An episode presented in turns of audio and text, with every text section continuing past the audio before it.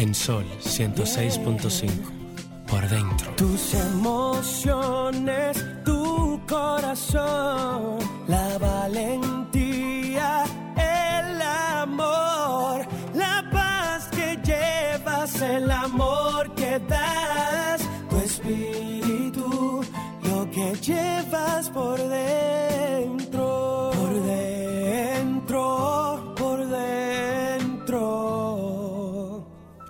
que llevas por dentro.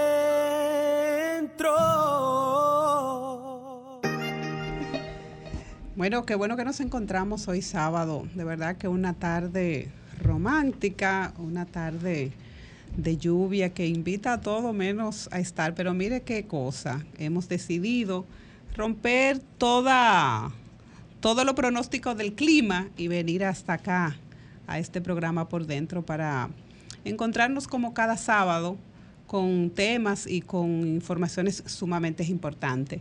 Hoy nuestra productora Carmen Luz Beato está cumpliendo unos compromisos fuera de, de la ciudad y Ricardo parece ser que le ha agarrado el, el gran aguacero en el trayecto, o sea que estará incorporándose al equipo dentro de, de un momento. Eh, le va a acompañar María Estela de León en esta conducción de este programa que les, les aviso va a ser de mucho interés, sobre todo porque me acompaña una persona que es experta eh, en el tema que vamos eh, a anunciar. Vamos a trabajar aquí desde la perspectiva de un, de un profesional acabado, el asunto del suicidio y de dónde nace toda esta todo este entramado que nos tiene entrampado a la sociedad y que no sabemos por dónde comenzar para poder entender este proceso que va en ascenso, sobre todo en nuestros niños, nuestros jóvenes y adolescentes.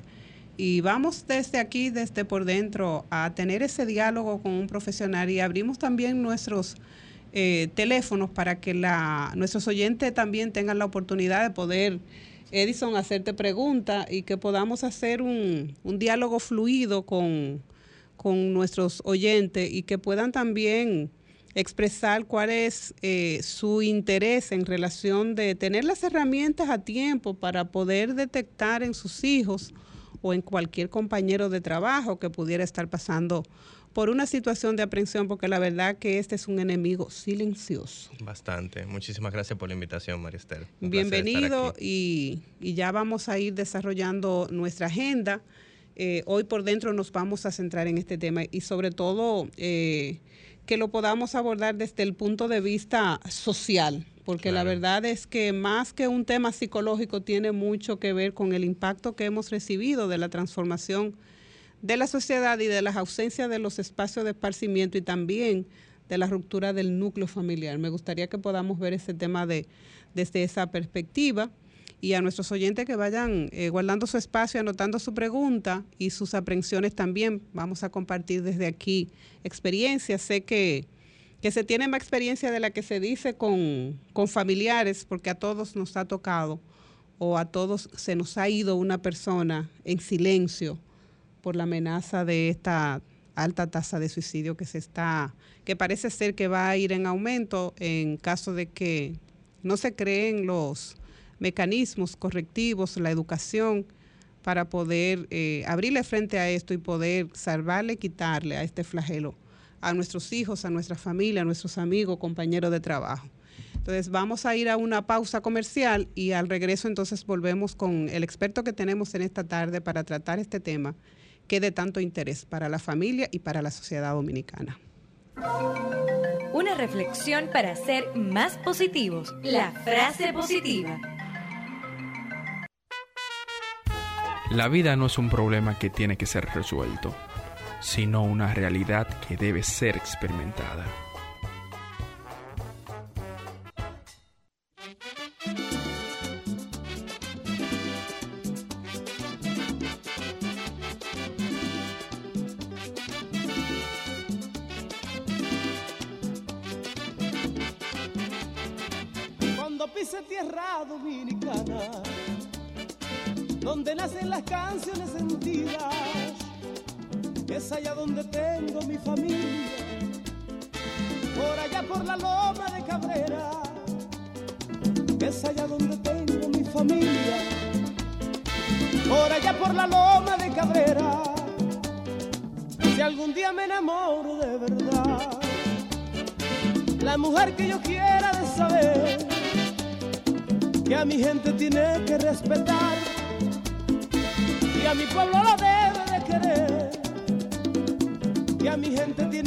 Respetar y a mi pueblo lo debe de querer.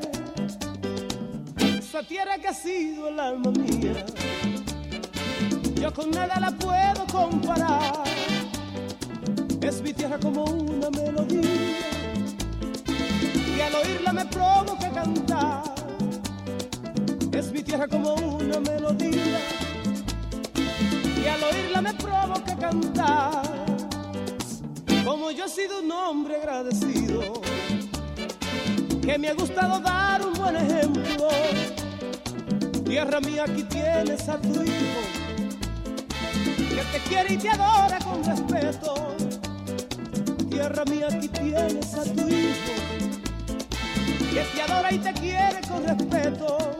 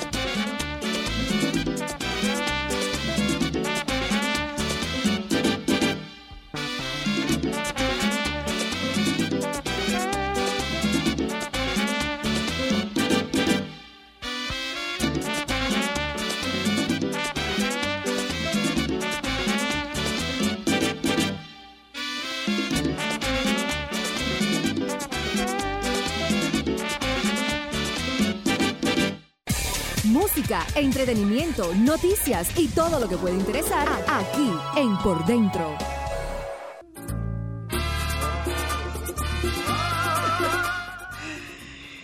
Bueno, ahí estábamos con sintiendo esa dominicanidad que todos y todas llevamos por dentro. Cuando nosotros escuchamos el Mayimbe, nos hacemos y nos sustraemos y nos eh, trasladamos a un espacio de mucho sentimiento a, la patria y, lo sentimos tan cerca hasta en una canción que nosotros decimos, qué orgulloso de tener a un talento y a tener a un niño mimado y un hombre de la estatura de, del Mayimbe.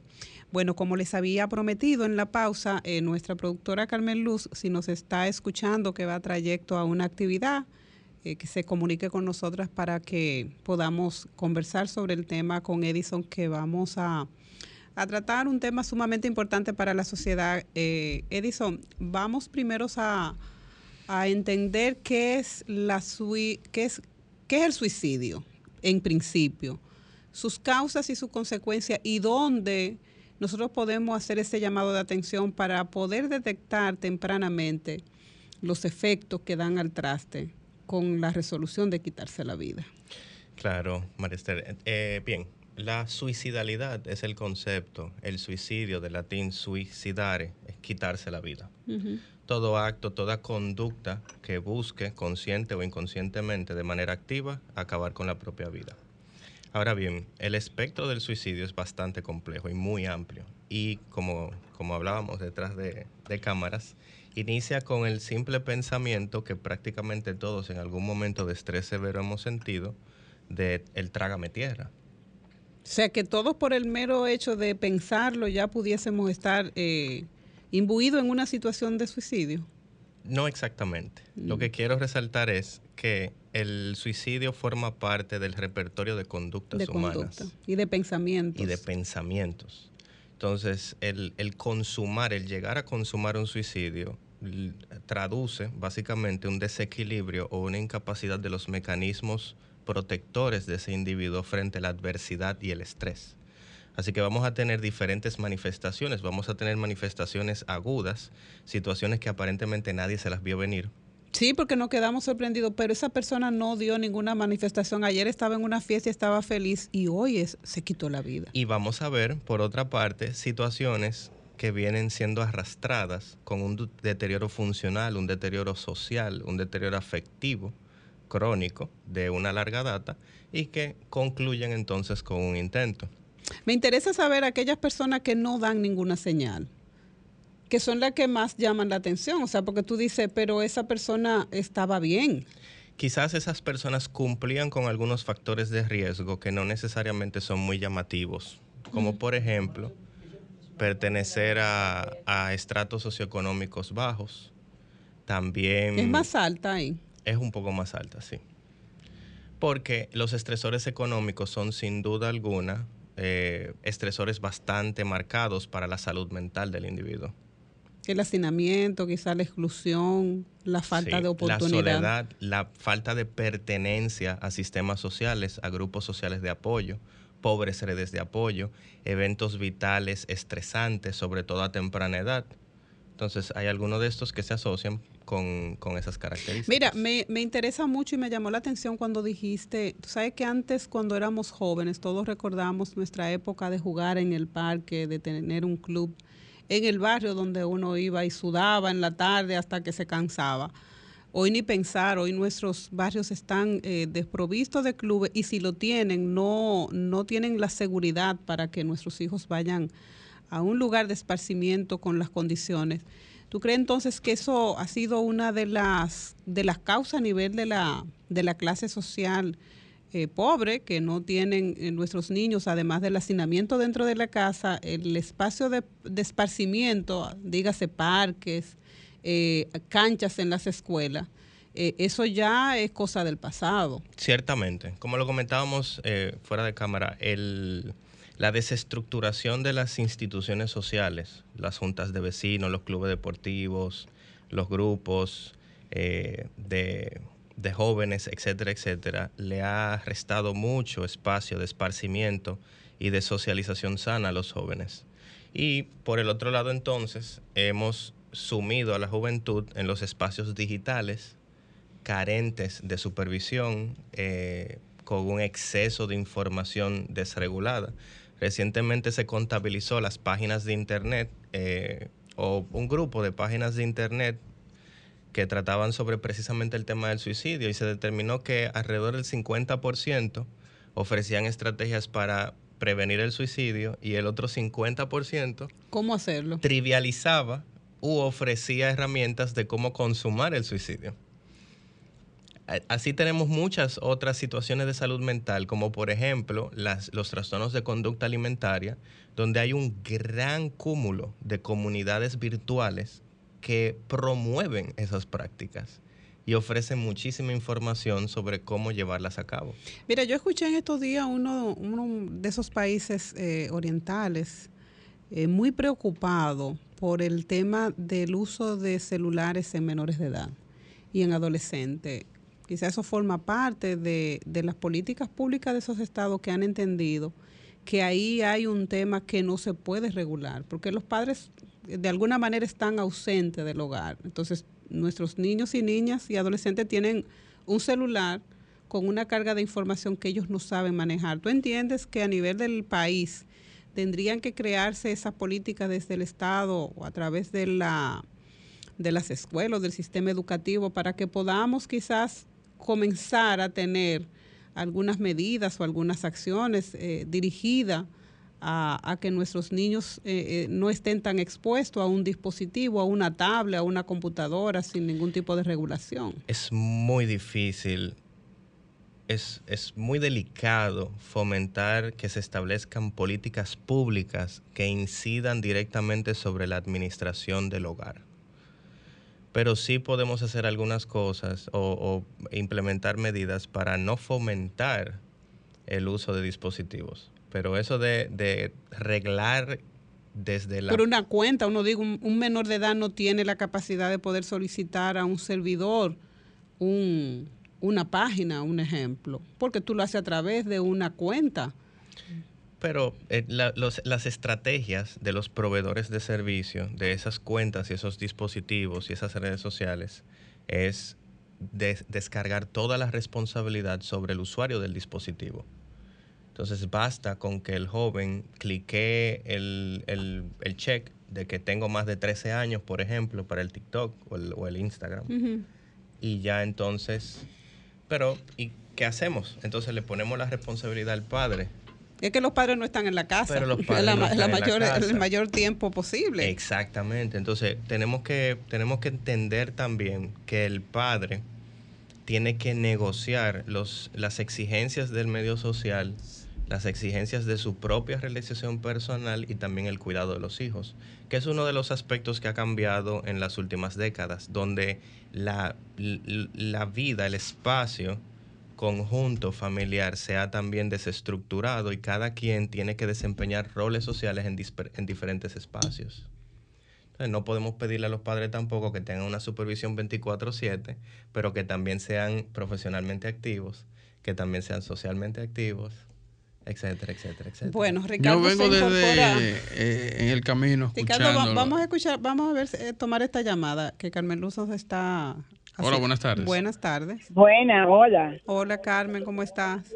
Muy bien, ¿y ustedes cómo están? Estamos felices y contentos de tener un profesional tratando un tema tan importante hoy con Bueno, la verdad que quiero disculparme con el doctor Rodríguez, puesto que esta tarde estamos casi partiendo para Altos de Chabón al concierto que tiene Fernando Villalona 37 años después de haber actuado en Chabón, nuevamente se, se presenta esta tarde del sábado.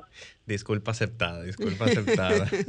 Eh, pero de verdad que ustedes están ahí con un excelente profesional de la psiquiatría y el tema que se está tratando esta tarde, necesitamos encontrar una respuesta. Yo me preguntaba ayer qué está pasando con la Sociedad Dominicana de Psiquiatría, que no se ha pronunciado. Eh, con los tantos suicidios que han ocurrido en las últimas dos semanas en el país y esos son los que han trascendido en la prensa. Sí. Eso me decía el doctor, que yo le preguntaba que hay muchos que no llegan a consumarse. Entonces, ¿qué pasa con eso? Que se quedan en el intento, que son lo más. Exactamente. y, no, y el trauma de, del que intentó suicidarse no y no concretizó la acción. Claro. No, y el miedo que y el miedo que siembra Carmen Luz en la familia, porque todos de alguna manera después ya no volvemos a confiar en el hijo o en la hija que decidió o que o que pasó por esa experiencia. O que intentó matarse en algún momento, entonces el miedo ya te, te, persigue siempre. Tú no lo quieres dejar solo. se, se, pone muy, muy interesante esto, porque todos esos temas que toca son, son muchas aristas importantes. De, lo, de los fenómenos más... Eh, incidentes del suicidio está la supervivencia al suicidio. Mm. Es decir, las personas que, estuvieron cerca o, presenciaron o de alguna manera se vieron en contacto con una persona que cometió un intento o un suicidio consumado. Y el principal factor de riesgo para un intento de suicidio es precisamente una conducta suicida previa previa. Claro. o sea, que antes de tú resolutar, muchas, quizás en muchas ocasiones, muchas veces lo intentaste y no pudiste eh, conseguirlo. claro que sí. Según los... Doctor, pero ¿cuáles son las causas que determinan una conducta suicida en un individuo? Hablábamos anteriormente de que la, el suicidio, las conductas suicidas forman parte del, del argot, del, del cúmulo de conductas humanas y el intentar o consumar un suicidio representa un desequilibrio entre los factores protectores y la resiliencia personal y los factores estresantes externos. Hay, un gran, hay una gran cantidad de factores que modifican estos dos grandes factores, la presencia de enfermedad mental, la presencia o ausencia de una red de apoyo, la pertenencia a un grupo social. ¿Y la violencia intrafamiliar? La violencia intrafamiliar es un determinante, forma parte de las experiencias vitales adversas en la infancia.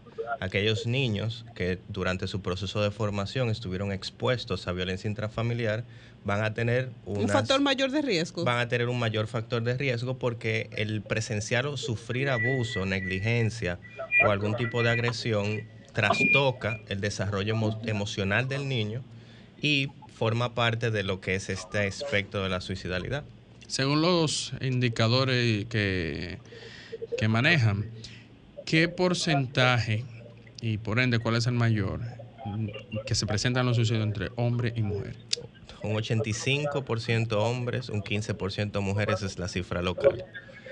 Los hombres superan a las mujeres de 3 a 1 en intentos consumados, pero las mujeres superan a los hombres 4 a 1 en intentos de suicidio o en conductas suicidas. La mujer intenta más. La mujer intenta más, el hombre y, lo consigue menos. y el hombre lo consigue más. O sea que cuando el hombre lo hace es mucho más. La elección del método es una de las características que se estudia clínicamente. Las mujeres somos más pasivas, utilizamos métodos menos, eh, sí, es una manera de decirlo. Tiene que ver con las diferencias neurobiológicas entre el cerebro del hombre y el cerebro de la mujer y la manera como nosotros procesamos emociones. Pero ojo, no está totalmente determinado por la parte sociocultural, como a muchas de las diferencias conductuales entre hombres y mujeres se quieren establecer hoy en día hay un componente biológico muy importante. Nuestros cerebros funcionan de manera de diferente. Manera diferente. 809-540-1065. Teléfono en cabina si quieren una pregunta al doctor. Sí, Carmen Luz. Quisiera, aprovechar para preguntarle al doctor si hay algún tipo de estudios que determine las causas de que los últimos suicidios en el país han sido de personas que han optado por lanzarse de edificios altos la defenestración es uno de los métodos más frecuentes de suicidio. Eh, Carmen, hay una persona que nos está llamando. Eh, parece que, bueno, bueno, yo lo, voy a dejar a ustedes. Pero la respondemos, la respondemos. tú puedes contestar y dejar, a Carmen, sí, Pues Carmen, no te, no te, nos vayas. Ah, ok. Buenas. Sí, buenas. Sí. Eh, bueno, precisamente, ¿cómo están ustedes? Muy bien. Buenas tardes. Buenas tardes. ¿De dónde nos llama? Sí, de por aquí, de los próceres, cerca de Planeta Azul. Ah, Yo soy Melania Paniagua. Eh, soy muy eh, eh, eh amiga, o sea, eh, nuestra amiga Carmen Beato. precisamente estaba preguntando por ella. Ah, ya. Una pregunta para el doctor. no, no, simplemente era para saludarla y que entonces extraño, extraño a, a Carmen está, está cumpliendo con unos compromisos. Ah, bueno, porque yo, soy una persona muy agradecida porque en el mes de mayo yo fui una que me gané eh, un tratamiento con el doctor. Ah, Melania. Ay, ¿cómo le fue? Pues muchas gracias. Pero excelente. Eh, tres días eh, estuve yendo y me siento como más. yo tengo energía, pero ahora tengo más. Ah, bueno, muchas gracias, Melania. gracias por este programa. Sí. le agradezco mucho ese programa. Gracias, por Volvemos con Carmen Luz. Déjame. ¿Sí, buenas? Sí. Adelante, buenas, tardes. Sí. Buenas tardes. Buenas tardes. Eh, no, soy la soy Melania. Ah, bueno, Melania, pues gracias. Está bien, gracias. Volvemos con Carmen Luz. Sí. Buenas. Bueno, Ricardo, parece que estás. Carmen ¿En qué línea estaba Carmen Luz? Carmen Luz también. Se parece que se nos fue Carmen también. Carmen. Buenas. Sí. Primitiva de la Romana, un abrazo. Ay, Primitiva querida, ¿cómo está? Parece que Carmen Luz se nos fue. Primi, ¿cómo te sientes? Bueno. Primitiva, vuelve y llama. Sí. Buenas tardes. Sí, buenas tardes. Buenas. Una pregunta para el profesional que está ahí con ustedes. Así es. ¿De dónde nos llama? De aquí, de Santo Domingo Norte. Ah, Yo pues. tengo, a ver qué se puede hacer. Yo tengo una sobrina, doctor, que tiene ya dos hijos mayor de edad, uno de 18 y el otro de 19. Hay uno de, de ellos que la, la amenazó, la ha amenazado dos veces. A ver qué salida se le puede buscar, doctor. Eh, que si hubiera tenido una ametralladora... ¿Que ha amenazado con, con matar a su madre? A su madre. Mm. Es decir, yo quiero ver si se puede buscar una ayuda, qué ayuda puede ella eh, buscar para resolver ese problema, aunque ella lo pasa por alto, porque ella dice que, que lo maneja porque es su hijo y qué sé yo, pero yo como tío de ella tengo miedo que vaya a haber un desenlace ahí, porque claro. Eh, eh, yo, yo sé que necesita la mano de un profesional. De un profesional. Vamos a ir, doctora, a una pausa que me están diciendo ahí la persona. Y quédate eh, en, atento que cuando volvamos de la pausa, entonces el doctor va a responder tu pregunta. Vamos a la pausa comercial. Música, entretenimiento, noticias y todo lo que puede interesar aquí en Por Dentro música, entretenimiento, noticias y todo lo que puede interesar aquí en Por Dentro, especialmente para ti. Doctor, nos quedamos entonces con una pregunta por responder para que el oyente eh, tenga la información temprana y pueda ayudar a su hermana con la situación que nos planteó. Todas las verbalizaciones de ideación suicida u homicida deben ser tomadas en cuenta. No es relajo. No es relajo. No necesariamente porque se vaya a consumar lo que se verbaliza, pero el simple hecho de que ocurra la verbalización traduce que hay una situación. O que hay un pensamiento. Que Hay, una situación de trasfondo. O sea, aun cuando las personas, porque eso esa es una de, de, de las situaciones que suceden, que la persona verbaliza múltiples veces, eh, me voy a matar, me voy a matar, me voy a matar. Y hay un, un mito cultural bastante nocivo que dice, el que lo va a hacer no lo dice. No lo dice. O perro que ladra no muerde.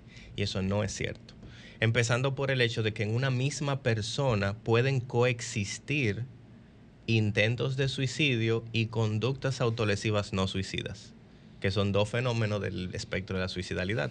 Hay conductas que son autolesivas, como el cutting, ciertos, ciertos tipos de mutilación física e incluso las intoxicaciones también pueden ser no, auto, no suicidas, sin intencionalidad pero esa misma persona puede en un momento dado presentar las condiciones para intentar. ¿Cuál es la relación que existe? En estos días hemos tenido unos, unos eventos que, nos han marcado como sociedad y es que las personas se suicidan eh, dejándose caer o tirándose de, edificaciones. ¿Qué está pasando ahí? Eh, como decíamos anteriormente, la defenestración es uno de los métodos de alta letalidad más, más frecuentes que se presentan. Eh, y ahí cabe, cabe destacar lo que comentábamos anteriormente del fenómeno de Werther. El fenómeno de Werther o el suicidio social, contagia, el contagio social del suicidio, es precisamente como la exposición a, de manera mediática o por medios de comunicación a hechos, intentos consumados de suicidio puede aumentar la, la prevalencia. Es sobre todo, y esto lo, lo estableció la OMS en el 2008, cuando el manejo mediático endiosa o engrandece a la persona que comete el acto suicida, cuando se trivializan las causas del suicidio, o sea, cuando hablamos del, suicidio como algo común y corriente, algo que, no tiene ningún tipo de trascendencia, y también cuando el manejo mediático es excesivo y muy descriptivo.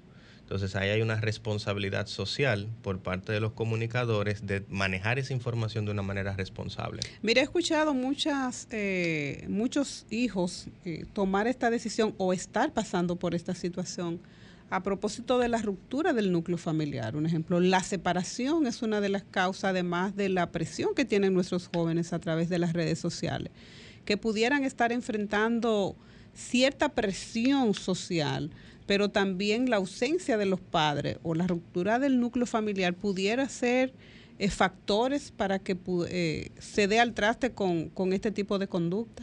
La pérdida de un padre, eh, ya sea por enfermedad, por situaciones de violencia agudas o por la razón que sea, es un factor de riesgo. Vamos a tomar esta llamada, doctor. Buenas tardes. Sí, es primitiva, ahorita se cayó la llamada. Ah, Primi, ¿cómo te sientes? Bueno, hija, aquí bien, gracias a la vida, porque yo siempre digo que con uno amanecer con los ojos abiertos y poder tirarse de la cama hay que decir que estamos bien. Primi, tenemos al doctor aquí y tú que tiene tanta experiencia, eh, ¿qué le, ¿cuál es la pregunta o la inquietud que quisiera compartir con el doctor que también nuestros oyentes eh, pudieran? Bueno, eh, al doctor, gracias por su, por su tiempo y compartir su conocimiento con este programa y su audiencia. Gracias, doctor. Un placer, un placer. Que es muy necesario o necesaria. Doctor, eh, a mí me preocupa mucho el acoso que tiene parte de la sociedad a, la gente que puede estar pasando por una situación eh, psiquiátrica, vamos a decir, que requiere médico, que lo tildan. Ah, no, por cualquier acto que haga, no, que eso está loco, que esto, que lo otro, y la gente a veces tenemos hasta miedo de ir a, la conducta, porque, repito, no da miedo que nos tilden por todo, de que por cualquier acción que uno haga, eh, que nos tilden de loco, eso es lo primero. Segundo, eh, en estos días, no sé, yo rompí en llanto delante de mi nieta, eh, cuando dos personas, o sea, que son tantas, que se tiraron, creo, de, parte alta de, de, su casa. Sí. Y yo lloré así de manera, eh, o sea, desconsolada, porque me llega mucho, porque yo entiendo que nadie se tiene que matar, pero eh, ¿qué te le dice a la persona que tiene problemas, que se quedan calladas, que eso es lo que creo que más lo lleva al suicidio, al silencio? Y para terminar, eh, bueno, eh, no sé, se me está yendo como la idea, pero repito, eh, el lema es que por nada ni por nadie hay que quitarse la vida, que por más oscuro que usted vea... Eh, el túnel hay una luz. Sí, hay una luz al final, por favor, por favor. Gracias, gracias, Preme. Gracias. Sí, la, primera, es una observación extremadamente válida y relevante, porque tiene mucho que ver con la exposición de la salud mental precisamente en los, en los medios sociales en los medios de comunicación, etcétera. Y es que la, no toda la no toda la exposición es buena exposición cuando hablamos de salud mental. Entonces hemos, hemos llegado a un punto en el que todo el mundo alardea de tener un, un conocimiento de salud mental y lo utiliza muchas veces para cualquierizar los conceptos. Exacto. Entonces, culturalmente, por ejemplo, incluso hay una, hay una canción por ahí que habla de, la bipolaridad. Sí, sí. Dice, tú eres una, bipolar. El, concepto como Si fuera, como si fuera eh, nada, como si no. Y el último término es el de narcisista. Sí. O sea, ese término se. Doctor, vamos a ver quién, quién está. Eh, buenas. Buenas, hola, soy yo de. Ah, Carmen que quería, eh, antes de, dejarlos a ustedes para irme para la romana, preguntarle, veo que estaban tratando el tema de la bipolaridad. Y quería, esa era mi pregunta, o sea, ¿cómo, tú determinas que una gente en tu entorno, que tú dices, no, pero este tipo eh, hoy está de una manera, mañana está de otra, hoy me saluda, mañana no, hoy me habla bien, mañana me habla mal o me ignora. O sea, ¿cómo tú determinas que tú estás bregando con una gente que tiene un problema de bipolaridad y hasta dónde realmente es una enfermedad que la gente tiene que atender.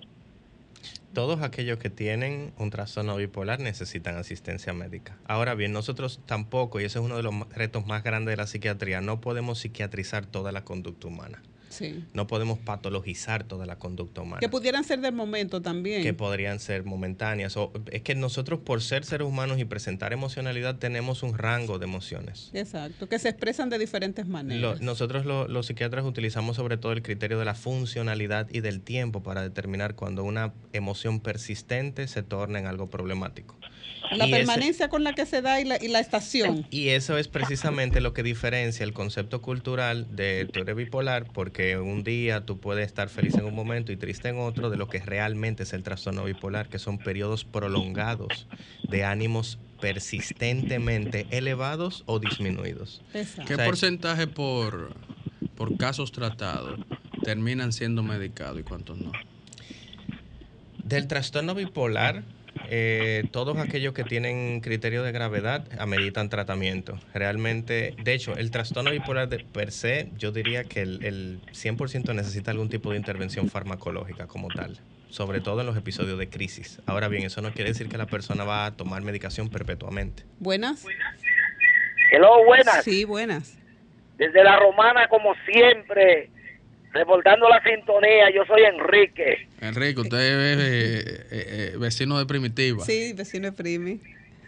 no tengo el privilegio de conocerla, pero ella es una gran interactiva. Siempre le escucho en todos los medios.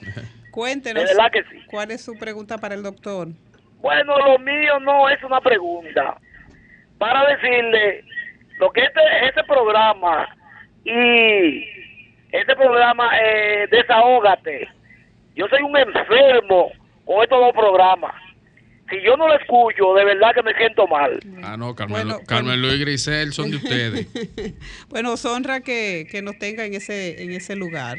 Sí, y también, ya para finalizar, yo no puedo creer una persona que, que tenga problemas eh, psicológicos, mental, puede cogérsela que con, con querer matar a su madre. Y eso yo no lo voy a creer ni se lo voy a aceptar. Bueno, para eso para eso tenemos el profesional aquí, que es quien tiene la capacidad de poder decir eh, las eh, las formas y, y, qué está pasando con una gente que decide, se supone el ser que tú más amas sobre la faz de la tierra, decidir quitarle, quitarle la vida. Yo, tengo el remedio para una persona así. Bueno, el doctor tiene la experiencia y nos va a compartir también esa parte. Dos palos en la cabeza y que le saquen sangre y ya. Bueno. Con eso se, con eso se le quita la loquera. Muchas gracias. Lo que sucede es que el uso de, bueno, eh, es una buena es una buena llamada para reflexionar sobre la inutilidad del castigo físico. Muchas veces se trata de modificar conductas con castigo físico. Y la verdad es que si bien es cierto de manera aguda en el momento pueden suprimir o inhibir una conducta, pero el uso de castigo físico o represalias físicas contra una persona que está presentando ya situaciones... Puede ser un agravante. Eh, va a ser un agravante, realmente. Algo muy en particular que me, gusta, me gustaría resaltar es el tema del castigo físico aplicado a la cara sobre todo en adolescentes. Eso lo, vamos, eso, lo vamos a tratar porque hay muchos padres que suelen darle a los hijos por la cara cuando cometen algo y quiero ver los efectos de eso porque al que le dan en el rostro le quitan un poco la vergüenza y eso no, le tumba la moral. Y le tumba la moral. Es que el rostro es nuestra identidad, el rostro es lo que nosotros presentamos. Mira, nos tenemos que ir a una pausa y dame cinco segundos.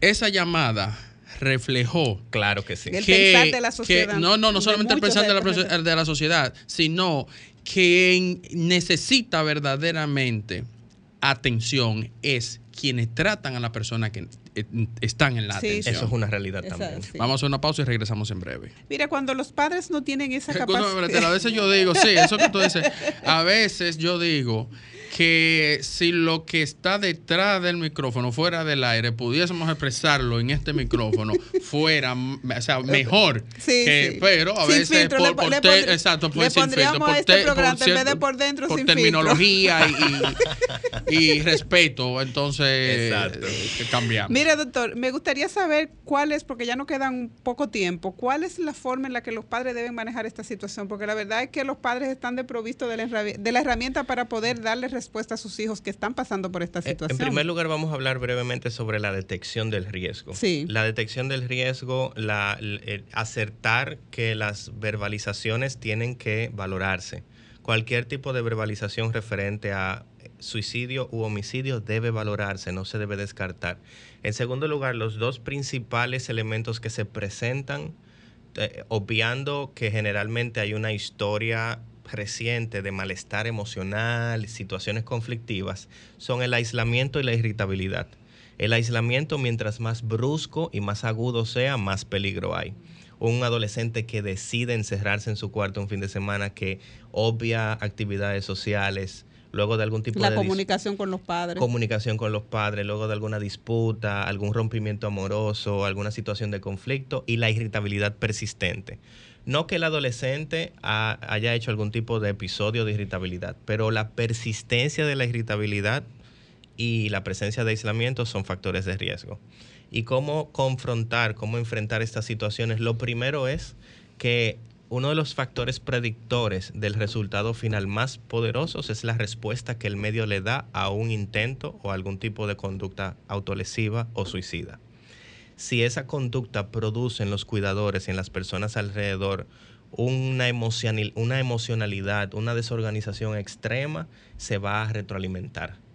Y si el padre, la madre, no logra contener sus propias emociones y las proyecta en el adolescente que está teniendo la problemática emocional, entonces eso también va a escalar. El primer paso es respirar y buscar asistencia, buscar ayuda. Ayuda profesional. En primer lugar, en las redes de apoyo. Para una llamadita. Adelante. Buenas. Buenas.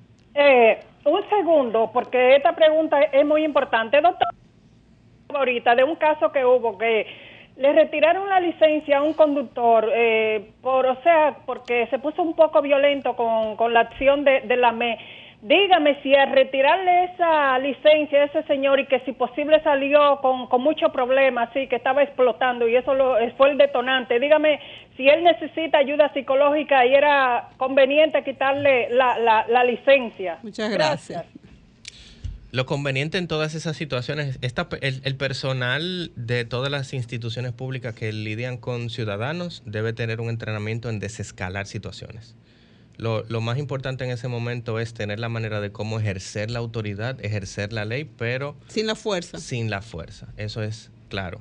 Eh, obviamente... Cierto, siete puntos de, de la desescalada. Y, y, la primera es con la conversación, pero, pero ya a ese punto había que usar la fuerza.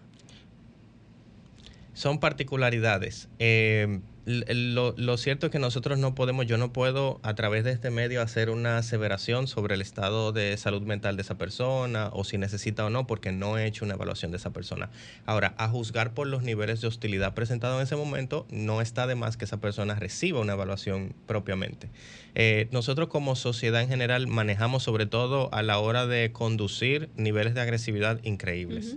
Muy violento, el eh, tránsito aquí es muy violento. Y de hecho, la conducción es uno de, las, de los escenarios que más permeabiliza el inconsciente.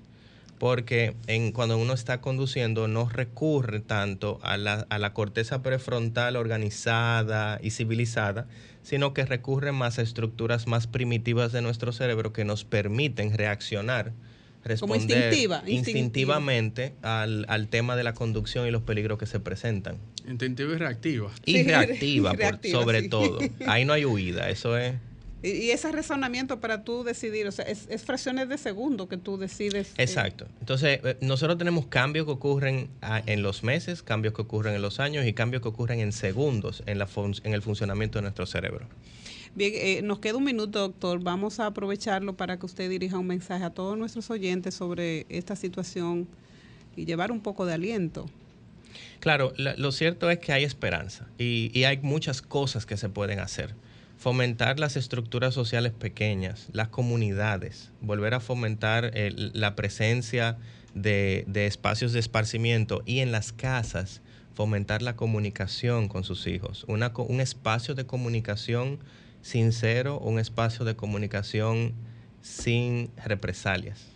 Sus números, doctor, y dónde pueden contactarlo. Claro, pueden contactarme a través de WhatsApp al 809-898-2585. 809-898-2585 a través de WhatsApp y en Instagram arroba psiquiatra Edison Rodríguez. Muchas gracias, doctor, y de verdad que le agradecemos este espacio. Gracias a ustedes por el privilegio de entrar en sus hogares. Muchas gracias. Sol 106.5, la más interactiva. Una emisora RCC Miria.